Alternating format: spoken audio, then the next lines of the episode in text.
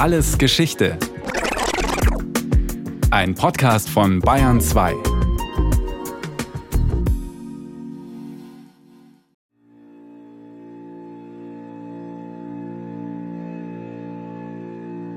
Siebter November 1968, CDU-Parteitag in West-Berlin. Kurt Georg Kiesinger, Bundeskanzler und Parteichef der CDU, sitzt vorne am Podium, bereitet sich auf eine Rede vor. Da taucht hinter ihm auf der Bühne plötzlich eine junge Frau auf. Sie ruft Nazi, Nazi, Nazi und schlägt dem Bundeskanzler mit der flachen Hand ins Gesicht. Die Ohrfeige, die die 29 Jahre alte Beate Klaasfeld dem früheren NSDAP-Mitglied Kiesinger verpasst, hinterlässt mehr als nur ein rotes Auge im Kanzlerantlitz. Es war eine so symbolische Aktion, äh, die ich würde sagen, das war die Ohrfeige der Generation der Kinder der Nazis für den Nazivater.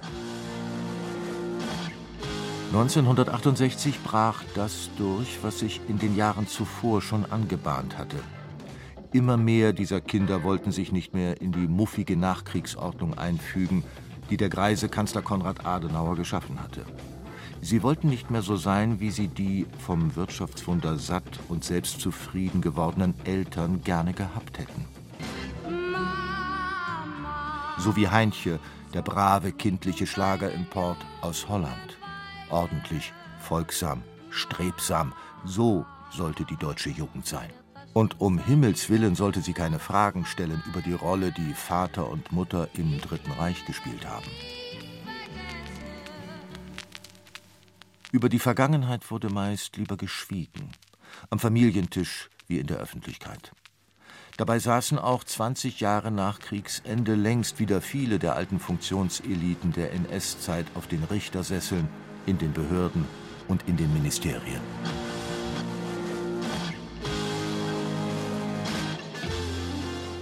Die Ohrfeige der späteren Nazi-Jägerin Beate Klaasfeld am Ende dieses Ausnahmejahres 1968 steht aber nicht nur für die Auseinandersetzung mit der Vergangenheit.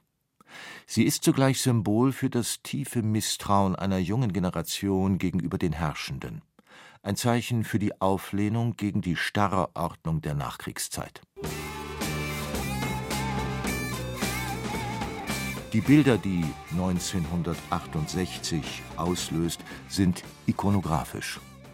Der Vietnam-Protest, die Ermordung von Martin Luther King und Robert Kennedy, die Studentenrevolte gegen den Muff von tausend Jahren unter den Talaren, die außerparlamentarische Opposition und ihr Kampf gegen die Notstandsgesetze, die Schüsse auf den Studentenführer Rudi Dutschke, brennende Lieferwagen vor der Springer-Zentrale – Barrikaden in Paris, Panzer in Prag.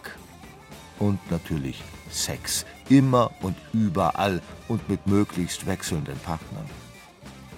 So entstand der Mythos 68. Eine kleine akademische Minderheit diskutierte und agitierte sich in einen regelrechten Rausch der Revolte. Die junge Generation macht Revolution gegen die Alten.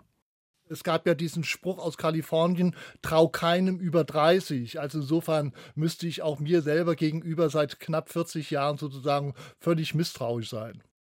Wolfgang Kraushaar ist Jahrgang 1948 und damit ein Kind dieses heute so mythisch wirkenden 1968, das längst zur Chiffre für unzählige Assoziationen geworden ist. Als Historiker bei der Hamburger Stiftung für Politik und Zeitgeschehen erforscht Kraus Haar seit über 30 Jahren die 68er-Bewegung und damit die eigene Vergangenheit. Come gather round people wherever you roam and admit that the waters around you have grown and accept it that soon you'll be drenched to the bone. Oh, the times they are a changing von den sich ändernden Zeiten sang Bob Dylan in den USA schon 1964. Dort war zu dieser Zeit schon eine breite Bürgerrechtsbewegung entstanden, die sich für die Gleichbehandlung der schwarzen Bevölkerung einsetzte. Als die USA ab 1965 begannen, in Vietnam Krieg gegen die Truppen des kommunistisch beherrschten Nordens zu führen, bildete sich außerdem eine Antikriegsbewegung, die sich mit einer Vielzahl anderer Protestströmungen nach Europa ausbreitete. Im Januar 1968 eskaliert der Krieg in Vietnam. Nachdem Kämpfer des Vietcong eine Offensive gegen US-Truppen begonnen hatten, richteten amerikanische Soldaten wenige Wochen später im Dorf My Lai ein furchtbares Massaker an 501 Zivilisten an. Am 1. Februar erschoss der Polizeichef von Saigon auf offener Straße einen gefangenen Vietcong vor laufenden Kameras. Die Aufnahmen gingen um die Welt. Vietnam, das war auch der erste Krieg, der im Fernsehen übertragen wurde. Er hatte natürlich insofern eine Dauerpräsenz, als jeden Abend in der Tagesschau über den Vietnamkrieg berichtet wurde. Und deshalb war der in den Köpfen und in den Gesprächen und in Diskussionen permanent präsent. Vor allem in der FU, der Freien Universität, gelegen im gediegenen Westberliner Stadtteil Dahlem. Dort, in den Seminaren, den Diskussionszirkeln, den Cafés, erregte der Krieg in Vietnam die studentischen Gemüter.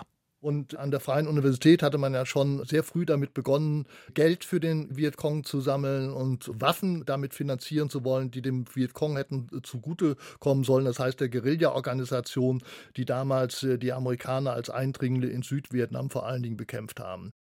Ausgerechnet in der von den Amerikanern gegründeten Freien Universität. Ausgerechnet in West-Berlin, der Frontstadt des Kalten Krieges, die nur durch die Präsenz der USA am Leben erhalten werden konnte. Ausgerechnet an diesem sensiblen Ort rufen Studenten im Februar des Jahres 1968 zum Kampf gegen die Hegemonialmacht Amerika. Mit einem internationalen Vietnamkongress, organisiert vom Sozialistischen Deutschen Studentenbund dem SDS. Im überfüllten Audi Max prangte an der Stirnseite die Vietcong-Fahne mit der Losung Pflicht jedes Revolutionärs, die Revolution zu machen. Rund 2000 füllten den Saal und in den Vorhallen ergingen sich weitere Tausende. So viele Castro-Bärte sah man noch nie an einem Fleck zusammen. Die Elterngeneration verfolgte diese Spektakel mit Unverständnis, Ablehnung, offener Feindseligkeit. Die Zeitungen des Springer-Konzerns schrieben mit einer scharfen Kampagne gegen die Studenten an. Der Westberliner Senat rief zu einem Marsch der Solidarität mit den USA auf. Nicht wenige Bürger fragten sich in diesem Jahr, was um Himmels willen diese Studenten, die noch 1965 als angepasst und brav galten, so auf die Barrikaden bringen konnte. Für den Historiker Wolfgang Kraushaar gab es ein zündendes Ereignis im Jahr 1967, als am 2. Juni, am Rande der Proteste gegen den Besuch des iranischen Despoten Shah Reza Pahlavi, der Student Benno Ohnesorg durch die Kugel eines Polizisten starb. 1967 ist in der Tat die entscheidende Zäsur zunächst mal gewesen. Das haben sich damals sehr viele in einer Form von Empörung und Trauer und Erschrecken halt zu eigen gemacht. Und das war sozusagen der große Weckruf der Studentenbewegung. Das muss man wirklich sagen.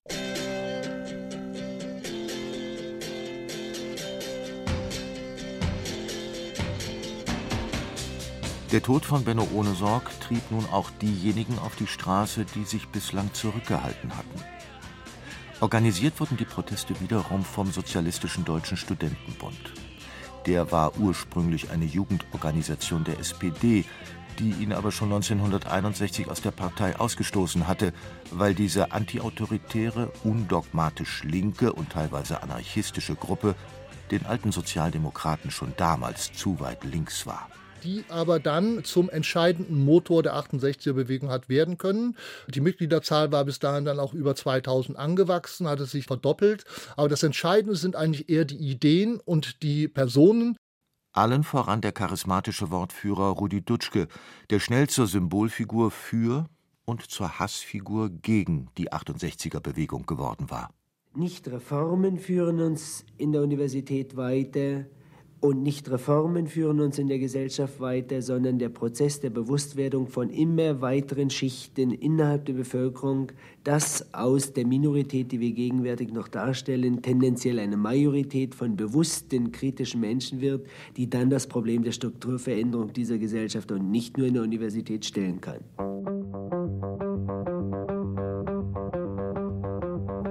Das theoretische Fundament dieser neuen Bewusstwerdung war eine abenteuerliche Mischung aus Marxismus, Psychoanalyse und Sozialpsychologie. Antikapitalismus, Antiimperialismus, Antifaschismus waren die Kampfbegriffe dieser neuen Linken. Ihre Helden Intellektuelle wie Theodor W. Adorno, Max Horkheimer oder Herbert Marcuse. Leitfiguren der sogenannten Frankfurter Schule der kritischen Theorie. West-Berlin wurde, begünstigt durch seine politische Insellage, zur Petrischale sozialer Experimente und der Sigmund Freud-Schüler Wilhelm Reich zum Herold einer sexuellen Befreiungsbewegung, die in Windeseile durch die muffigen westdeutschen Wohnstuben fegte. Uli, was ist denn? Elke, das ist mir noch nie passiert. Was sie jetzt von mir denken muss. Elke muss ja glauben, dass ich impotent bin oder schwul oder sonst was. Die Themen der Fernsehsendung, die Oswald-Kolle-Filme, die in die Kinos gekommen waren, Sexualität war ein Zentralthema und jeder musste sich dazu neu positionieren. Und weil das Private ja nach Definition der studentischen Theoretiker auch politisch war, hat es dazu geführt, äh, dass im Grunde genommen fast alle, die damals zu den aktiven Protestierenden zählten, mit ihren Beziehungsformen begannen zu experimentieren. Und deshalb äh, hat es einen enormen Schub ausgelöst mit allen möglichen Verwerfungen. In Wirklichkeit konnte aber auch 1968 von befreiter Sexualität keine Rede sein. Der gern zitierte Spruch, wer zweimal mit derselben pennt, gehört schon zum Establishment, ist entlarvend. Freie Liebe wurde auch 1968 hauptsächlich von Männern definiert und in Anspruch genommen. Es hat vor allen Dingen auch nicht zuletzt die Unterdrückung von Frauen, von Genossinnen gegeben, die dann wiederum revoltiert haben. Das ist ja sozusagen auch eine Reaktion auf diese männlich dominierte Rede von der befreiten Sexualität gewesen. Die wollten sich nicht einfach sozusagen instrumentalisieren lassen und, und nur noch die Bettgenossinnen sein oder für das Abtippen von Flugblättern äh, zuständig sein, sondern sie wollten mitentscheiden. So scheiterte die ganz große sexuelle Revolution schließlich an den Revolutionärinnen und war doch der Beginn der emanzipatorischen Frauenbewegung der 1970er Jahre. Die bürgerliche Kleinfamilie jedenfalls, so viel stand fest, sollte ausgedient haben. Vater, Mutter, Kind, das war die Keimzelle des Faschismus. Aus der wechselseitigen Unterdrückung von Mann und Frau in der Ehe ließen sich, so die Theorie, alle Institutionen einer Diktatur ableiten. Alternativen? Das machten die Mitglieder der Kommuna 1 vor, dem schrillen Labor für anarchische Provokationen und medienwirksame Happenings im öffentlichen Raum. Die Kommunaden um Rainer Langhans, Dieter Kunzelmann oder Fritz Teufel verfolgten das Konzept der Spaßguerilla. Sie warfen Sahnetorten auf Politiker. Auf diese Weise wollten sie die bürgerlichen Konventionen ad absurdum führen. Doch diese Leichtigkeit, das Spielerische, das den chaotisch-utopischen Charakter der 68er-Bewegung lange ausgemacht hat, schwindet. 1968 wird zu einem Jahr der Gewalt. In den USA sterben kurz hintereinander zwei Hoffnungsträger der Friedensbewegung der schwarzen Bürgerrechtler und der Einwanderer. Martin Luther King wird am 4. April niedergeschossen und am 5. Juni stirbt Robert Kennedy, der Bruder von John F. Kennedy, durch sieben Schüsse während des Vorwahlkampfes zur US-Präsidentschaft. In Deutschland wird Rudi Dutschke Opfer der Gewalt. Mit drei Schüssen streckt Josef Bachmann, Hilfsarbeiter mit Verbindung zur rechtsextremen Szene, ihn am 11. April 1968 auf offener Straße nieder. Es ist, ein knappes Jahr nach dem Tod von Benno Ohnesorg das zweite Ereignis, das die Radikalisierung der 68er-Bewegung befeuert. Für Bachmann war Dutschke die Ausgeburt des Bösen, ganz so wie die Bild-Zeitung in ihren Kampagnen gegen die Studentenbewegung getitelt hatte. Und die schlug jetzt zurück. Es ist jetzt 23.35 Uhr. Die Situation hier in Kreuzberg vor dem Axel Springer Verlagshaus hat sich in vielen Etappen abgespielt und jetzt derart zugespitzt, dass ein Wagenunterstellpark, in dem die kleinen Lieferwagen des Ulstein Verlages stehen, in Brand gesteckt wurde. Die Feuerwehr ist jetzt mit einigen Löschzügen angerückt und versucht, den Brand zu löschen. Die Feuerwehr aus der nahegelegenen Feuerwache. Die 68er-Bewegung brauchte Verbündete, um sich gegen die bestehende Ordnung erfolgreich durchsetzen zu können. Die Idee der Bürgerkinder aus Europa, die revolutionären Kräfte in Kuba, Mexiko und den afrikanischen Staaten, die erst vor kurzem das Joch des Kolonialismus abgeschüttelt hatten, zu einem transkontinentalen Bündnis zusammenzuführen. Eine internationale Befreiungsbewegung gegen die imperialistische Hauptmacht USA. Aber das hat sich sehr schnell als Trugschluss erwiesen. Da war das äh, gewisserweise absurd zu glauben, dass man dort die Option eines Guerillakampfes haben würde, der anschlussfähig äh, wäre an das, was sich in Lateinamerika, in Afrika oder in Südostasien abspielte. Revolutionsromantik trifft auf Realpolitik.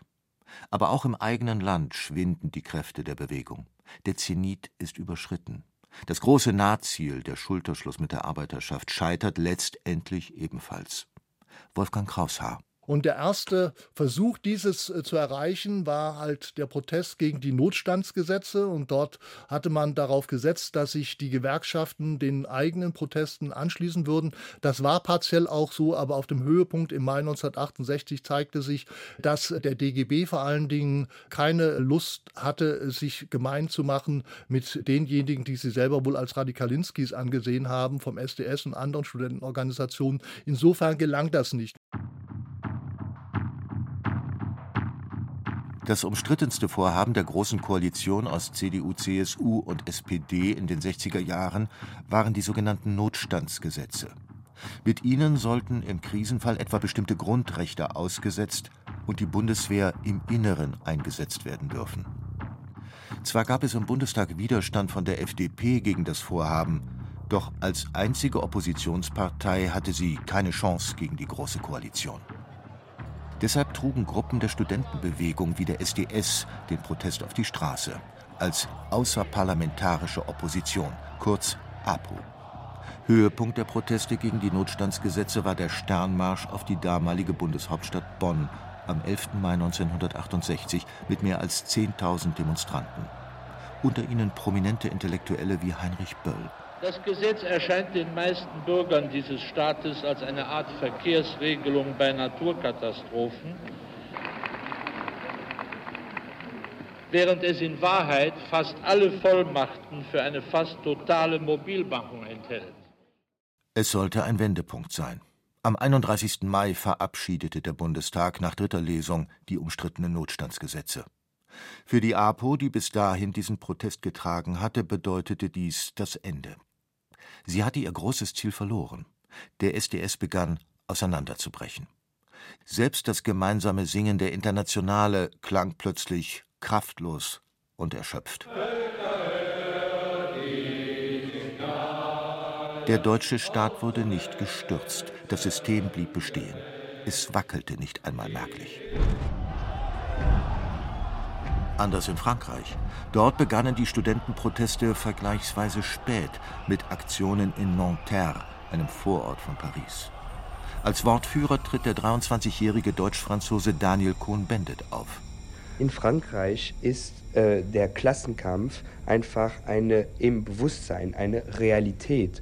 Und äh, die Arbeiter brauchen keine Lehre und niemanden, die sie zwingen, einfach gegen die bürgerliche Gesellschaft sich aufzulehnen. Als die Polizei in Paris auf die Krawalle mit massiver Gewalt reagierte, geschah das, was in Deutschland nicht gelungen war: ein Bündnis mit der Arbeiterschaft und ein Generalstreik, der das Machtgefüge der Fünften Republik für einen kurzen Moment ernsthaft ins Wanken brachte Charles de Gaulle war bereits geflohen nach Baden-Baden und hatte eigentlich schon damit aufgegeben, dass er als Staatspräsident weiter sozusagen die Macht innehaben würde. Und er hatte sich dort von General Massu, einem seiner Vertrauten, überreden lassen müssen, zurückzukehren. Und dann hat er nochmal sozusagen das Heft herumgerissen. Und dann war es relativ schnell auch wiederum klar, dass dieser Staat, der für einen Moment ins Wanken geraten zu sein schien, dass der dann auch wieder aufs Gleis kam. Und dann war das auch ganz schnell wieder verflogen. Zeitgleich, im Frühling 1968 auf der anderen Seite des Eisernen Vorhangs. In der Tschechoslowakei schlug die Kommunistische Partei unter Alexander Dubček einen Reformkurs ein, den Sozialismus mit menschlichem Antlitz. Ein Affront gegen den Sowjetkommunismus in Moskau. Doch auf dem Höhepunkt der Liberalisierungsbewegung rollten sowjetische Panzer in Prag ein und walzten die Hoffnungen des Prager Frühlings nieder. Die Menschen hängen im Traum um Geschütze herum und reden auf die Soldaten ein, um ihnen beizubringen, dass hier in diesem Lande alles ruhig gewesen sei, dass es keine Konterrevolution gegeben hätte und dass man nichts anderes gewollt hätte, als in Ruhe den Weg zu einem demokratischen Sozialismus zu gehen. Der Historiker Wolfgang Kraushaar zieht zwischen diesen beiden zentralen europäischen Ereignissen des Jahres 1968, den Osterunruhen in Paris und dem Prager Frühling, eine Verbindung. Ich glaube, das ist die große Klammer und das macht auch das besonders interessant, dass sozusagen in West wie in Osteuropa die Systemfrage gestellt worden war. Und daran kann man erkennen, wie tief eigentlich dieser Impuls, äh, der 68 freigesetzt worden ist, auch politisch gegangen ist. Da ging es wirklich um etwas. Trotzdem, am Ende des Ausnahmejahres 1968 ist die Revolution ausgeblieben. In Frankreich, der Tschechoslowakei und in Westdeutschland. Unter den Berliner Studenten macht sich Ermüdung breit. Der SDS war ein Jahr später schon in eine Vielzahl von Kleinstparteien und Politsekten zerfallen. Maoisten, Marxisten, Leninisten, Volksfront gegen Reaktion. Einige wenige wählten den Weg in den Untergrund, in die Gewalt und schließlich in den Terrorismus.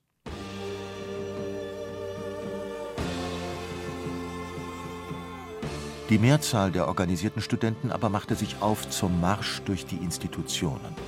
Sie traten den Jusos und der SPD bei. So flossen die modernen Denkansätze der 68er Bewegung auch in die etablierte Politik der Bundesrepublik ein.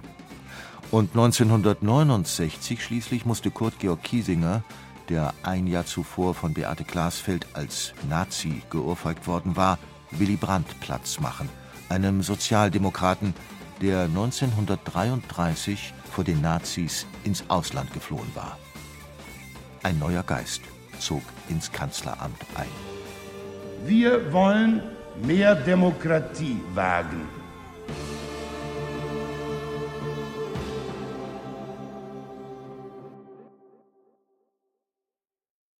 Das war alles Geschichte, History von Radio Wissen aus der Staffel Neuanfänge. Diesmal mit der Folge 1968 von Michael Zamitzer. Gesprochen hat Andreas Neumann. In der Technik war Roland Böhm, Regie Martin Trauner, Redaktion Thomas Morawetz. Und von uns gibt's natürlich noch viel mehr. Wenn Sie nichts mehr verpassen wollen, abonnieren Sie den Podcast Alles Geschichte, History von Radio Wissen unter bayern2.de slash allesgeschichte und überall, wo es Podcasts gibt.